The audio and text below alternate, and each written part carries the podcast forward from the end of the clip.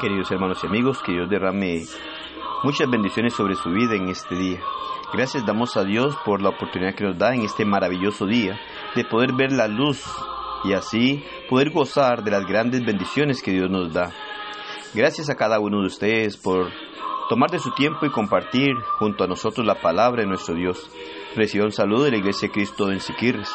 Para nosotros es muy valioso el poder compartir la palabra de nuestro Dios con cada uno de ustedes, porque reconocemos que Dios nos habla a través de su palabra y es a través de ella que nos instruye, nos dirige y así podemos estar seguros de hacer conforme a lo que Dios establece. Isaías capítulo 43 versículo 1 y 2 nos dice, Ahora, así dice Jehová, Creador tuyo, oh Jacob, y formador tuyo, oh Israel. No temas porque yo te redimí, te puse nombre, mío eres tú. Cuando pases por las aguas, yo estaré contigo, y si por los ríos, no te anegarán. Cuando pases por el fuego, no te quemarás, ni la llama arderá en ti. Muchas veces vemos a nuestro alrededor ¿Y qué es lo que observamos en todo aquello? Empezamos a mirar muchas personas que viven sin sentido, personas perdidas por el pecado, personas sin un horizonte, van y vienen sin rumbo en su vida. Es la triste realidad que podemos mirar hoy en día. Pero ¿qué de tu vida? ¿Has perdido también tu rumbo? ¿Has perdido tu horizonte? ¿Hacia dónde vas? El profeta Isaías dice Así dice Jehová, creador tuyo, formador tuyo. Grandes palabras utiliza el profeta. Así como le dijo a Jacob, te dice a ti y a mí en este día. Él es nuestro creador, nuestro formador. Aunque fuimos creados por Él, un día nos descarriamos, nos deslizamos, nos salimos de sus caminos, nos hicimos sus enemigos y no quisimos que nos formara más.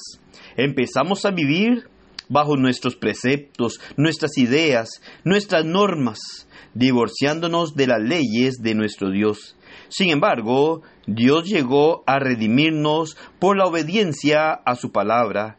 Cuando Él nos redimió, nos puso nombre, dice su palabra.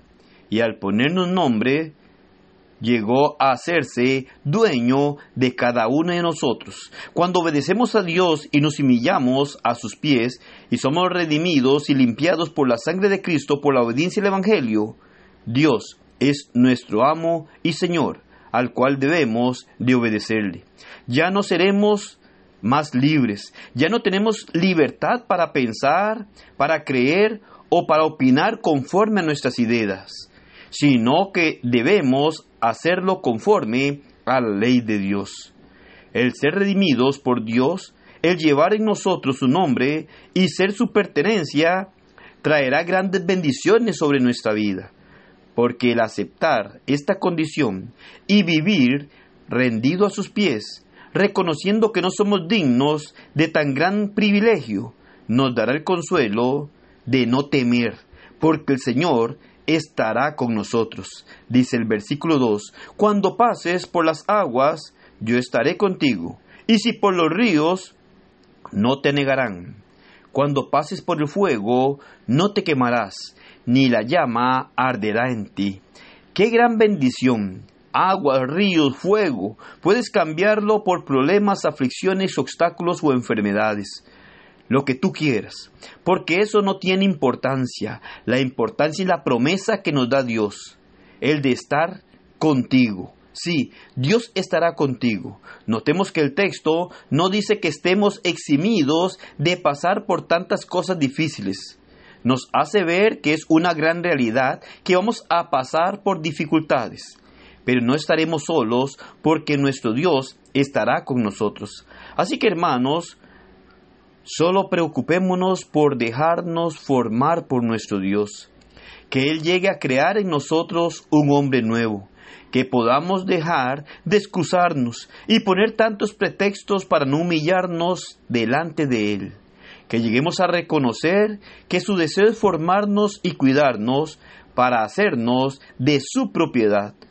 Hoy que le pertenecemos, dejemos de actuar por nuestra cuenta, rindámonos ante Él para hacer su voluntad y que Él pueda guiarnos en cada momento.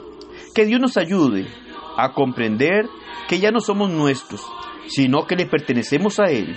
Y si le pertenecemos a Él, ya no somos libres para hacer como nosotros queremos, sino que debemos de hacer como quiere nuestro amo y Señor. Y si eres una persona que no se ha rendido a los pies de nuestro Señor, Él te da la oportunidad para limpiarte de tus pecados con la sangre que fue derramada en la cruz del Calvario. Solo necesitas obedecer sus normas, siendo bautizado para el perdón de los pecados y así iniciar una nueva vida con nuestro Señor. Que el Señor le bendiga y pase un excelente día.